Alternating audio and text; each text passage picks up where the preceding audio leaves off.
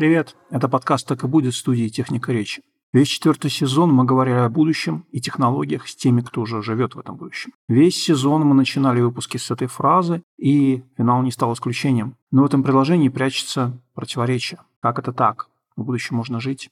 Разве не для этого настоящее? И как получилось, что только часть людей перешагнула через сейчас и оказалась сразу в потом? В финале этого выпуска мы решили говорить не об изобретениях, не о практике, не о профессии. Сейчас мы поисследуем, что вообще такое время и как найти с ним общий язык. Спасибо партнеру этого сезона, Яндекс Практикуму, Практикум помогает своим студентам не запутаться в происходящем и выбрать верную для себя траекторию развития, сменив профессию, освоив новые навыки или прокачав уже имеющиеся. В конце сезона мы хотим рассказать о бесплатном курсе практикума «Как составить резюме». Хорошее резюме помогает обратить внимание на ваши сильные стороны, увеличить шанс получить работу, даже когда кажется, что для нее не хватает опыта.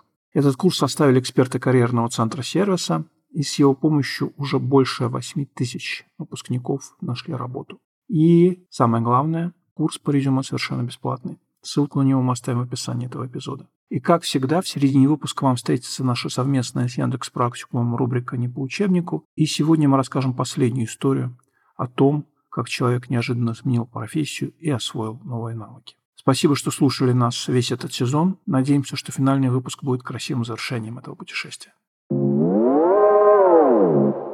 Вот как мы обращаемся со временем. Мы идем с ним в ногу, ценим, считаем, тратим, позволяем пройти, жалеем о нем. Но что такое время вне нашего рационального зрения? Время – это наш жизненный цикл или переменной физической задачи, или это вечно меняющийся образ вечности. Как его не представляй, мы вынуждены в нем существовать. И так как человек давал имена всякой твари, приходится каким-то образом описывать и время. В западной культуре, например, принято считать время линейным, идущим слева направо, как слова на письме. Прошлое кроется в памяти, настоящее происходит здесь и сейчас, а будущее лежит и ожидает, чтобы случиться. Время сложное для отлова материя и является нам лишь тогда, когда мы с ним что-то делаем. Здесь есть красивая история. Первым инструментом для отслеживания времени была движущаяся тень от гномона, проще говоря, от палки, воткнутой в землю. То есть движение в пространстве позволяло древним познавать время. После солнечных часов появилось множество других методов. И астрономические наблюдения, и водяные часы, и песочные, и огненные, сделанные из свечей.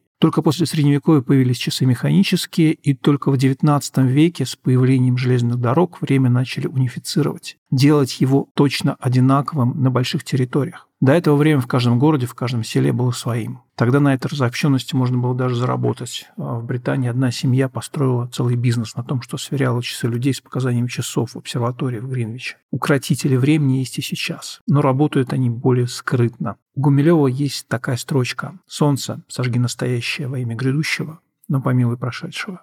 Вероятно, теперь Гумилевское солнце постаралось слишком хорошо, и современные философы называют настоящее утраченным. Технологизация, коммерциализация всего и вся раскручивает обороты. Промежутки между новыми изобретениями становятся микроскопическими, все должно быть больше. Лучше смотреть надо только вперед, работать больше. Настоящее превращается в прошлое слишком быстро, и мы перестаем его замечать. Живем где-то впереди себя, уже почти в будущем, точнее в его непрерывном и страстном ожидании. Чтобы разобраться с тем, как работает время, что с ним происходит сейчас, мы позвали в наш финальный выпуск Степана Козлова, социолога из Шанинки, исследователя неопределенности, основателя исследовательского агентства Projector Research. Степан расскажет нам, как социология объясняет время, в каких отношениях находится прошлое и будущее, и почему важно помнить о катастрофах.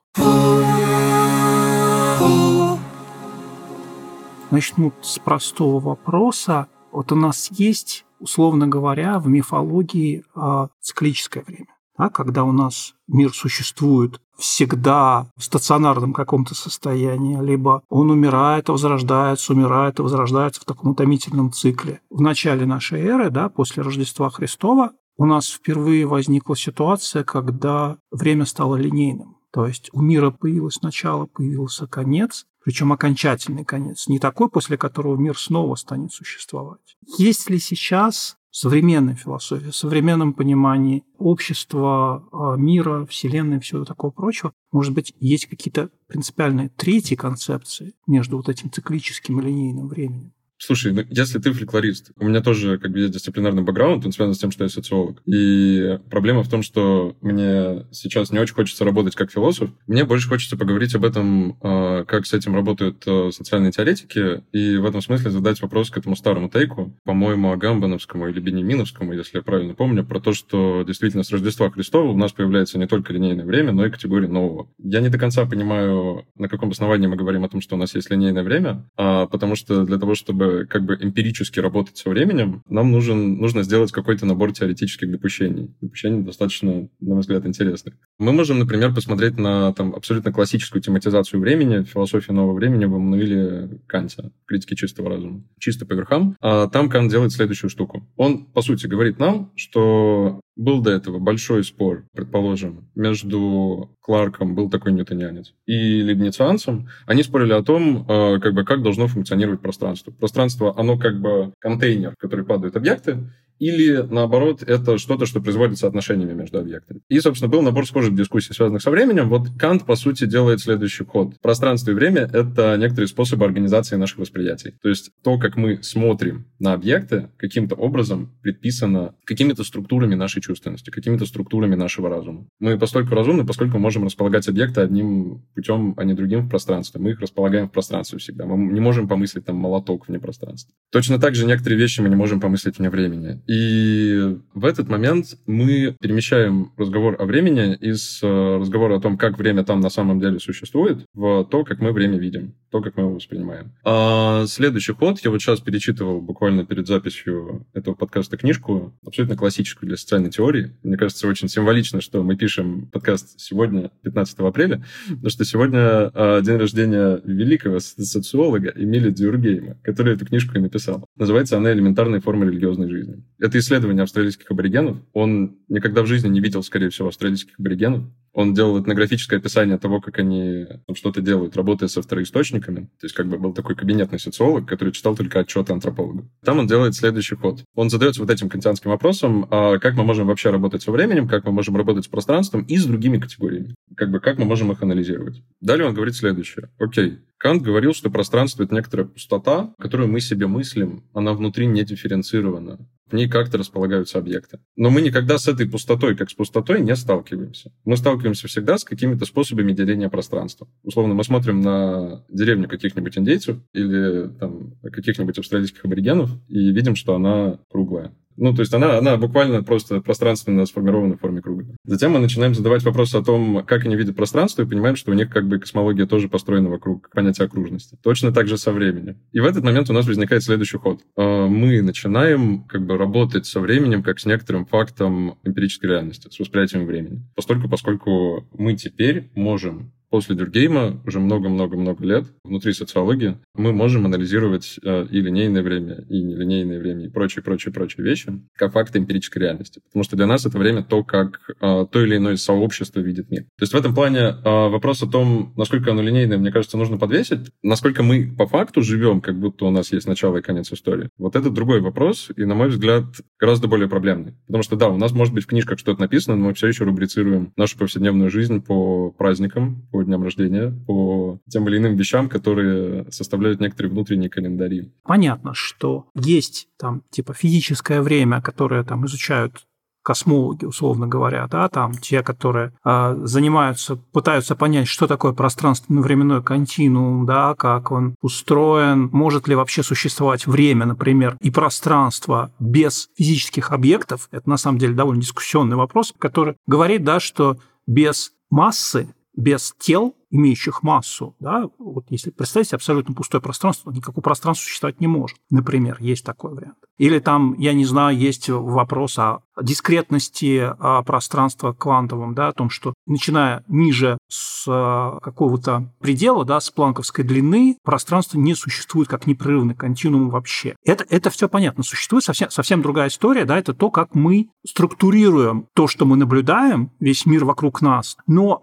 я хочу спросить вот о чем, да, как это восприятие меняется сейчас. То есть время как-то убежало вперед настолько, да, что цикличность вот это нарушается или нет? Относительно того, что происходит сейчас, в этом плане, да, есть какая-то внутренняя проблема, связанная с тем, как схватить НТР, с тем, как схватить то, что сейчас происходит. Мне кажется, лично, то есть вот если я сейчас переключаюсь немного, перестаю быть социологом general и начинаю говорить о том, что мне интересно, мне кажется, нам нужно говорить про то, что у нас поменялось восприятие неопределенности, у нас поменялось восприятие рисков. А на самом деле за этим стоит то, что вообще-то помимо там, не знаю, чат ГПТ э, и прочих вещей, которые сейчас на слуху, люди изобрели техногенные катастрофы. Техногенные катастрофы — это катастрофы, пределы которых как бы сложно контролируемы.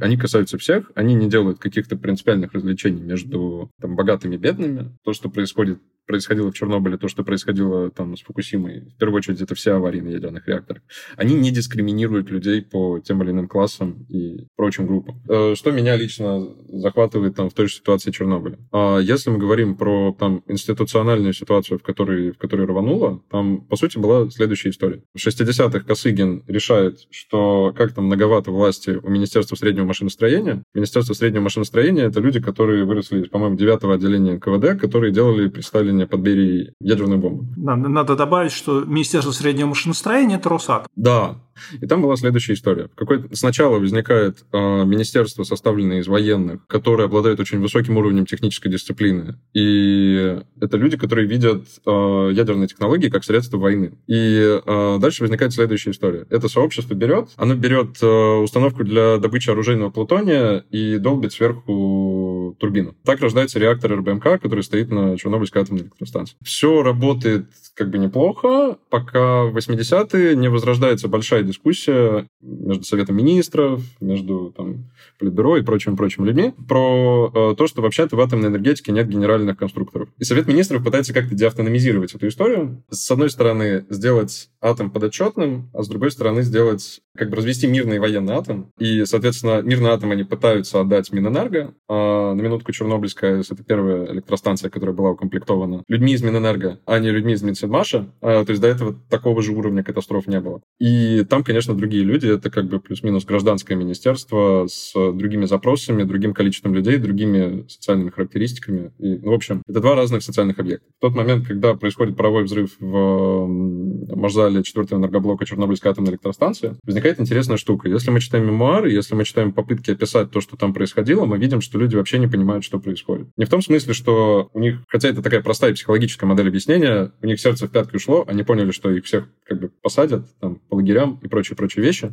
и все. И как бы они больше не понимают, что происходит. Но, например, там, насколько я знаю, я сам не смотрел сериал «Чернобыль», но, а, может быть, люди, которые смотрели, э, как-то это подтвердят, что мы видим людей, у которых нет понятия ядерной катастрофы, у которых есть понятие аварии на гидроэлектростанции или там на какой-то теплотехнике. Вот эта вот дыра в нашем познании, которую производит Чернобыль, а ее пытаются сначала собой закрыть пожарные и военные. Это единственные две группы, которые в ночь 26 апреля сохраняют как бы боеспособность. В принципе, понятно почему, потому что и для тех, и для других аварийная ситуация это уставное, то есть это, это, это как бы что-то ординарное. И, собственно, пожарные видят пожар, они понимают, что его нужно тушить, военные получают приказ о том, что вообще-то у нас пожар, он третьей, третьей степени, то есть выше, и, и, и вообще все очень плохо. Не очень вдаваясь в подробности, такие, окей, людей, значит, надо эвакуировать людей или не надо эвакуировать людей? Начинают задавать такие вопросы. И дальше, собственно, довольно много времени, примерно до 15 мая, по моим прикидкам, люди не понимали, что происходит. То есть э, там как бы не было, не было прагматического понимания того, что надо делать. То есть вот 15 мая, конечно, дата, когда они решили строить э, укрытие бетонное. Это первый вывод такой как бы анекдотический о том, что э, да, возможны ситуации таких эпистемических разрывов, которые людям вообще ничего не понятно. То есть мы можем помыслить возникновение ситуаций,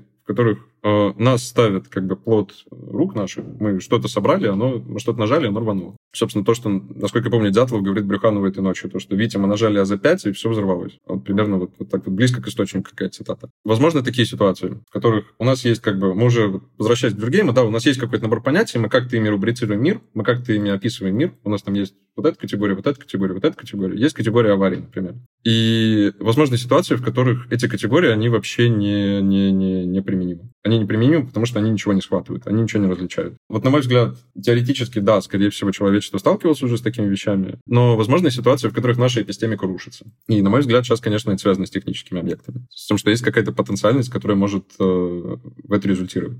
Это про неопределенность. Вы постулируете вот какую вещь, что техника, да, техногенные катастрофы создают ситуации, которые ставят всех в тупик, да, когда мы не понимаем, что происходит, не знаем, что с этим делать. Здесь, кстати, нужно сделать важную оговорку про вообще кризисы, потому что сейчас мы как бы э, наполовину, мне кажется, мы говорим про понятие кризис. А если мы говорим про катастрофу типа Чернобыльской, мне кажется, можно говорить о том, что э, вот она может поставить нас в ситуацию, в которой нам нужно провести какую-то дополнительную работу для того, чтобы сделать возможным хоть какой-то разговор о мышлении о будущем. То есть у нас даже будущего нет в этой ситуации. Ну, то есть ситуация у нас какая, да, что нам для того, чтобы думать о будущем, да, нужна какая-то а, устойчивая, стабильная история, да, то есть мы должны понимать, что зачем следует, и в момент, когда у нас кризис или катастрофа, да, будущее теряет определенность. Э, мы пытаемся возводить какие-то конструкции вокруг себя, которые все это дело как-то рационализируют, да, делают это все более повседневно, выстраивают какие-то новые смысловые конструкции вокруг себя, чтобы затем рельсы у нас снова какие-то появились. Тут можно сделать следующую аналогию, э, но она будет такая чуть-чуть исторически нагруженная, сори. В общем, весь 20 век социологи говорили про то, как структура связана с действием. Ну, то есть у нас есть как бы набор классических социологов, которые пытались понять, что такое действие, что такое смысл в том числе, как, он, как, как мы делаем действие осмысленным. И другой набор социологов, типа Дюргейма, которые пытались разобраться с тем, как э, там те или иные факты вот именно массовой жизни нам что-то предписывают.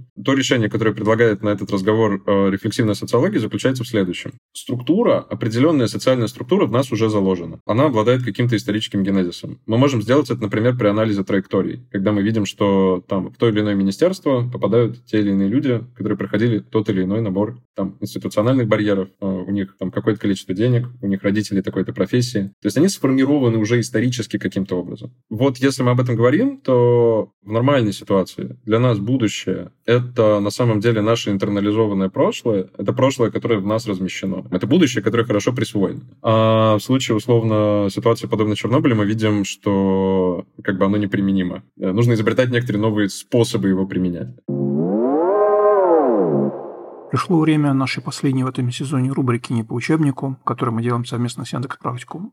Сегодня мы поговорим о Роберте Фултоне. В историю он вошел как создатель одного из первых пароходов, но изобретательством наш герой занимался совсем не всю жизнь. Долгое время Фултон был художником и помогал своей семье. Роберт Фултон родился в 1765 году на ферме в штате Пенсильвания в многодетной семье. Отец Фултона был близким другом художника Бенджамина Уэста, что, возможно, и привило маленькому Роберту любовь к искусству. Отца не стало, когда Роберту было всего три года, и овдовевшая мать была вынуждена продать ферму, чтобы прокормить детей. Окончив школу, Фултон перебрался в Филадельфию, где устроился помощником ювелира. Еще он писал картины на заказ, делал чертежи домов, что приносило ему, в принципе, неплохие деньги, поскольку, когда ему было всего 20 лет, Роберт купил ферму и перевез туда семью.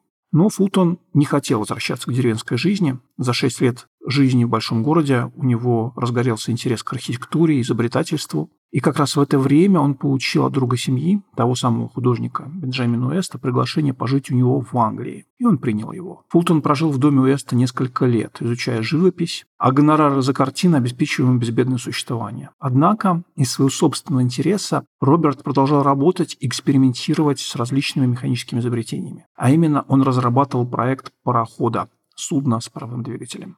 1793 году Роберт представил правительством США и Великобритании план постройки своего парохода.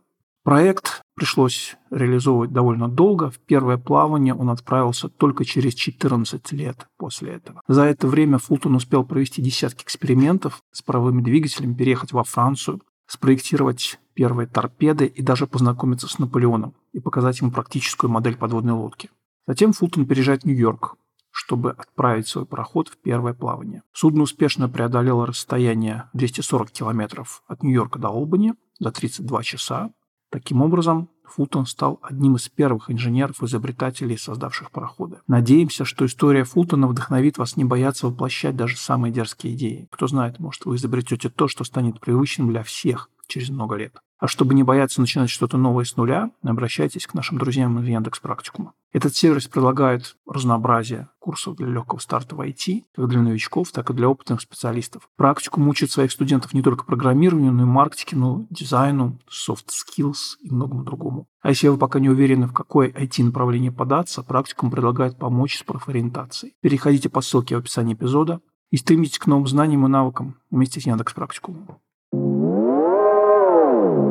А есть еще, собственно говоря, какие-то такие философские вопросы, касающиеся, собственно, существа времени как такового, да, про то, насколько реально будущее, насколько реально прошлое, насколько можно ли говорить о том, что существует только настоящее и так далее. Я все время вспоминаю, был а, такой арт-проект в конце 90-х, назывался он «Межлокальная контрабанда». Это такая, их продукт, это была такая странная книжка, заполненная странными рисунками и а, странными такими фразами. Там была, а, я запомнил с тех пор, одна из страниц не помню, какая там была картинка, честно говоря, совсем не помню. Но фраза, которая там стояла, звучала так. «А люди покинут пространство и переберутся жить во время, да, или станут жить во времени. Понятно, да, что есть физическое там пространство-время, да, которое в рамках теории Эйнштейна одно с другим связано, да, если мы ускоряемся в пространстве, то время для нас замедляется то э, в, социальном, в социальном смысле можно ли говорить, что время в каком-то смысле для нас тоже становится пространственным измерением или наоборот? Может ли социальное время использоваться как ресурс? Да, конечно, может. Как пространство. Да, да, да. Как ресурс и как пространство, в котором что-то перемещается. В частности, есть супер скучный сюжет, который, тем не менее, а, как в том анекдоте про профессора логики, отлично отвечает на этот вопрос. Вообще, люди уже перемещают что-то во времени, как в пространстве. Это, собственно, когда мы смотрим на случаи, например, а, межпоколенческого трансфера тех или иных ресурсов, это кейс очень важный для социологии неравенства. Я сейчас не хочу звучать как марксист, да, потому что у Маркса все-таки неравенство, ну, довольно одномерное или двумерное. Если мы говорим, например, про все множество ресурсов, которые есть в руках у людей. Это, допустим, связи, деньги, компетенции, авторитет, прочие, прочие, прочие вещи. Разные виды капитала. Это равенство размещено как вот в многомерной классификации, как некоторый как бы n-мерный набор неравенств. И э, дальше мы смотрим на все кейсы, связанные с тем, как социальный капитал и связанное с ним доверие, которое передается по сильным связям, не по слабым, э, каким образом оно наследуется. Э, тем, что как бы у вашего отца есть друг, и ваш отец поручается за вас перед своим другом, а друг за еще кого-то, и в итоге вы получаете выход на какую-то opportunity, которая позволяет вам что-то решить в собственной жизни. Как-то удачнее поступаете в университет, делаете еще что-то. Есть много таких кейсов. В этом плане, да, время — это своего рода пространство, потому что мы можем успешно по нему передавать ресурсы. Мы сами их переносим таким образом. Ну, только в одну сторону, к сожалению. Ну да. А в каком смысле мы можем говорить о времени овеществленном в обещании, да, как мы можем говорить о времени, которое э, нам обещано а как нечто, что, происходит, что произойдет в будущем, и что происходит, когда эти обещания нарушаются. У нас что получается, да, у нас э, время исчезает, да, как бы аннулируется нам говорят, да, что вот у вас есть некая морковка, да, мы ее перед вами подвешиваем и говорим. Это может быть частное, личное, да, действительно будущее, когда вам говорят, что а, вам будут платить пенсию, там а, дадут вам медицинскую страховку, да, обеспечат вас там как-то жильем и так далее, и так далее, да, то есть нам обещают нечто, да, а потом говорят, нет, вы знаете, извините, времени не будет, будущего не будет и так далее. Вот об этом речь. А в случае, если мы говорим про а, те или иные особенности связанные с тем, что относительно времени нам обещает государство, но тут нужно подумать. Потому что, с одной стороны, государство, несомненно, нам что-то обещает.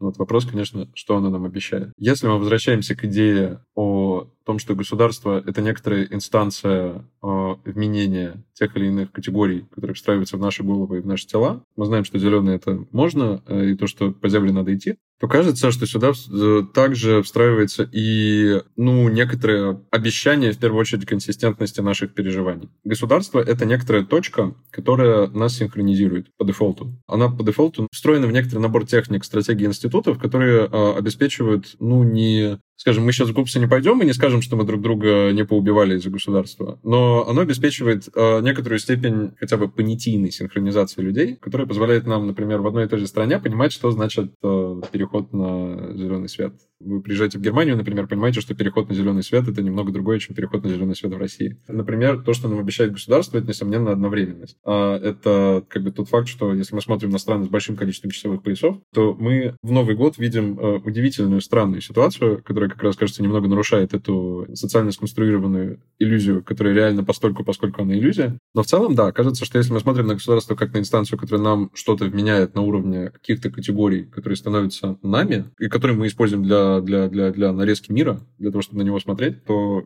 какая-то одновременность, связанность этих переживаний — это Э, это обещание. А сказать, хорошо это или плохо мы не можем. Мы, вернее так, мы можем сказать только то, что это хорошо. Потому что мы не можем поставить себе в ситуацию, в которой мы как бы вынимаем просто у себя из головы тот набор э, вещей, которые у нас отвечают за те категории, которые считаются у нас общепринятыми, очень понятными и практически полубессознательными. Да, возвращаясь к Канту, пространство, время и правила дорожного движения. А, абсолютно эта история. То есть, если мы смотрим на нововременное государство, оно занимается в том числе тем, что выполняет функцию такой вот этой гигантской машины для парикмахерской машины и советского анекдота. Когда у тебя голова какой-то другой формы только первый раз. После этого она уже той формы, которая нужна машине. Она выполняет функцию вот этой штуки, которая рубрицирует определенным образом категории, которые мы используем для того, чтобы работать каким-то образом с миром. А вы испытывали когда-нибудь предвкушение будущего? Хотелось ли вам сорвать с него цветастую упаковку, как с подаркой, поскорее узнать, что же там, за пределами настоящего? С одной стороны, мы все испытываем предвкушение перед грядущим, но часто оно несет в себе и риск утратить прошлое. Один из способов его сохранить – это архивация и практики наследования. Этнографические музеи, которые, правда, возникли в странах-колонизаторах, как собрание диковин, изъятых у жителей колоний, все это примеры такой архивации. Книги – точно такой же пример. И они э, научились передавать не только события, как летописи, но и чувства, как это делают романы. Но музеи книги ненадежны. Первые не стоят под обстрелом, а вторые, вопреки словам героя Булгакова, слишком хорошо горят. А что насчет капсул времени? В середине 20 века люди все чаще стали зарывать прошлое в землю. Капсулы времени стали популярны как развлечение, как церемония. Они обещают передать потомкам что-то важное. Это могут быть письма, детские рисунки, вещи, технические устройства. Это словно бы предметы для экспозиции музеев будущего. Ну или даже помощь для потомков. Некоторые оставляют капсулы с семенами растений, медикаментами на случай некой будущей катастрофы. Например, прямо сейчас в Нью-Йорке уже 84 года лежит капсула, которую должны вскрыть только в 6939 году. Советские капсулы времени особенно поэтичные, поскольку идеология в СССР в целом вообще плотно работала с тканью времени, и э, в обществе не было четкого деления на настоящее и будущее. Было только неразрывное, хорошее здесь и сейчас. Ну, пока оно не закончилось, конечно. Переплетение утопического будущего и разворачивающееся прямо на глазах настоящего – это идеальная почва для капсулы времени, потому что с их помощью прошлое, которое представляется нам абсолютной статикой, обретает динамику, и важность. Оно становится ближе и оживленнее, как кинолента. Капсулы создают нить между настоящим и будущим, как максимум даруя важность моменту, как минимум попросту обещают, что время существует, все обязательно пройдет, изменится к лучшему. Время с их помощью становится обещанием.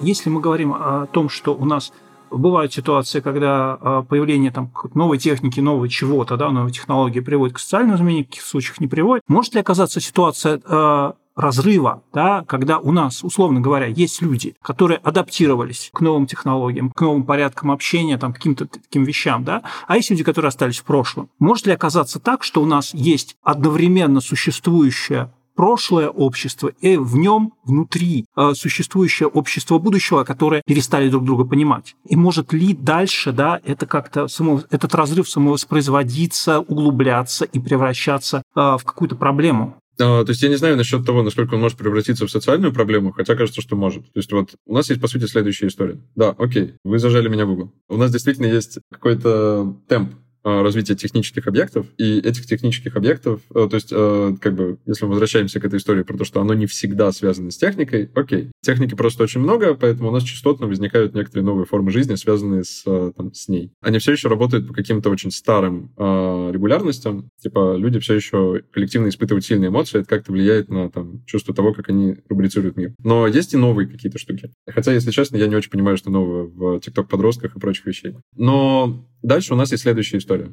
Это как бы то, что в рефлексивной социологии называется осечкой. А, то есть там есть чуть греческое слово «хистерезис», но как бы это осечка, это Crossfire Это, по сути, ситуация Дон Кихота. К ней постоянно отсылаются французские социологи, когда говорят, э, которые работают в традиции рефлексивной социологии, когда говорят про вот ровно такие вещи. Дон Кихот — это, возвращаясь к истории про структуру и действия, которые в нас вложены каким-то образом, это э, человек, в которого вложена структура, которая настолько радикально не сонастроена с той структурой, которая за его пределами, э, что он, как бы, по сути, оказывается в воображаемом мире, потому что у него вот этот набор понятий, который рубрицирует реальность, и набор способов способов работы с реальностью, он радикально другой. Идея в чем? Эта история, она не только про время, она еще и про пространство. Сейчас многие как бы коллеги, которые э, так или иначе по человека несоразмерным обстоятельствам оказались за пределами России, э, это очень чувствуют. То, что вы можете переехать в пространство, окей, да, физическое пространство другое, социальное пространство тоже другое. Вам не нужно стареть на 10 лет для того, чтобы почувствовать, что вы чужой в этом месте. Вы перестраиваетесь полностью. Там у вас перестраиваются пищевые привычки, у вас э, перестраивается химия мозга, э, вы перестраиваетесь устраиваете повседневной практике, если вы переезжаете ближе к Ближнему Востоку, то понимаете, что тут нужен санскрин, как бы иначе вы сгорите. Вы понимаете, что люди живут иначе, то, что вам с ними нужно синхронизироваться иначе. То есть в этом плане это, да, это как, э, как бы переезд, как постоянный переезд, это такой...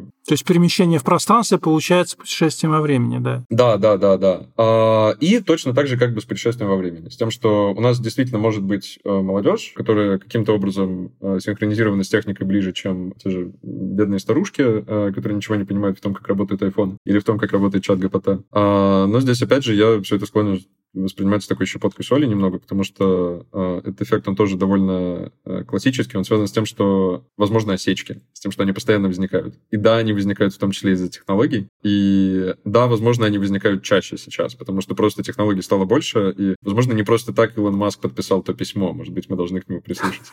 Но...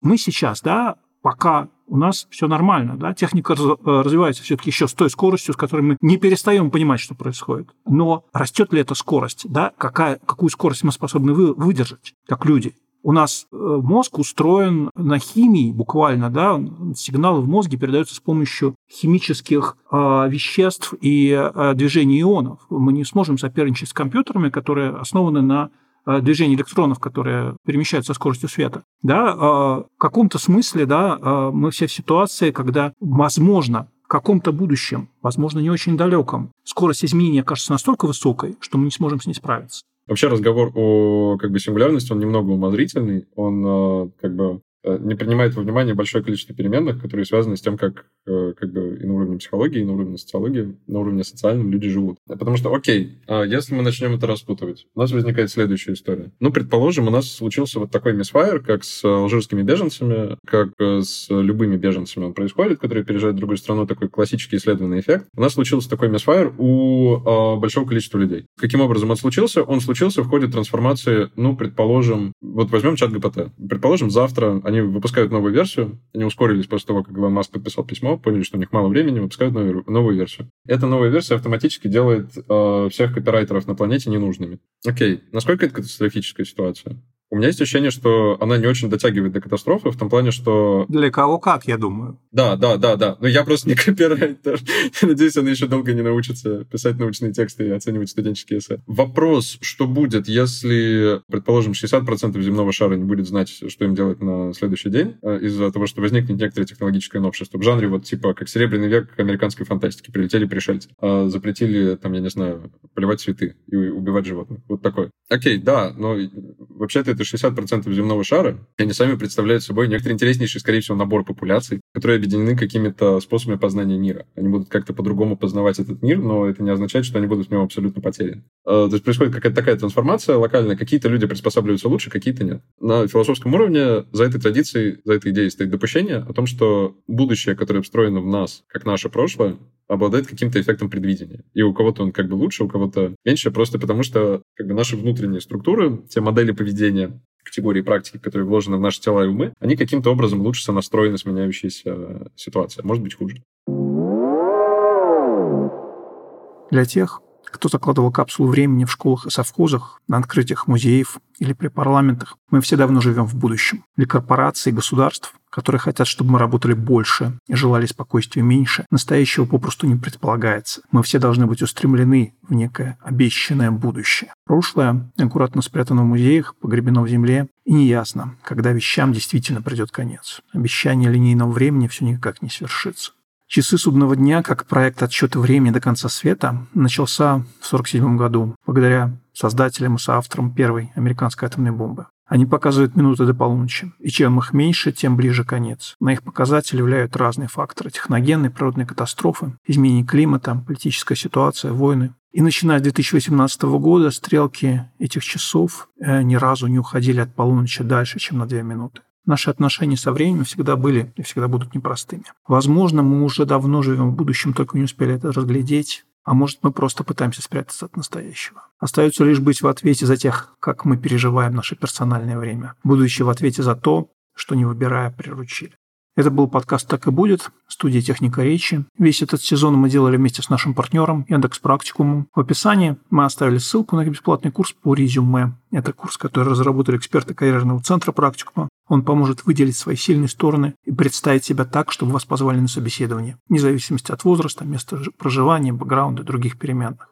Несмотря на то, что сезон заканчивается, призываем вам подписываться на подкаст ставить ему оценки, оставлять нам комментарии там, где вы обычно слушаете подкасты. А еще можно послушать, какими были предыдущие три сезона. Они тоже закончились, но это не проблема. А если вы хотите купить у нас рекламу, обязательно сделайте это, написав по контактам в описании эпизода. Если просто хотите написать редакции, мы оставили там же нашу почту и телеграм. Спасибо, что слушали этот сезон. Меня зовут Илья Ферапонтов. До новых встреч.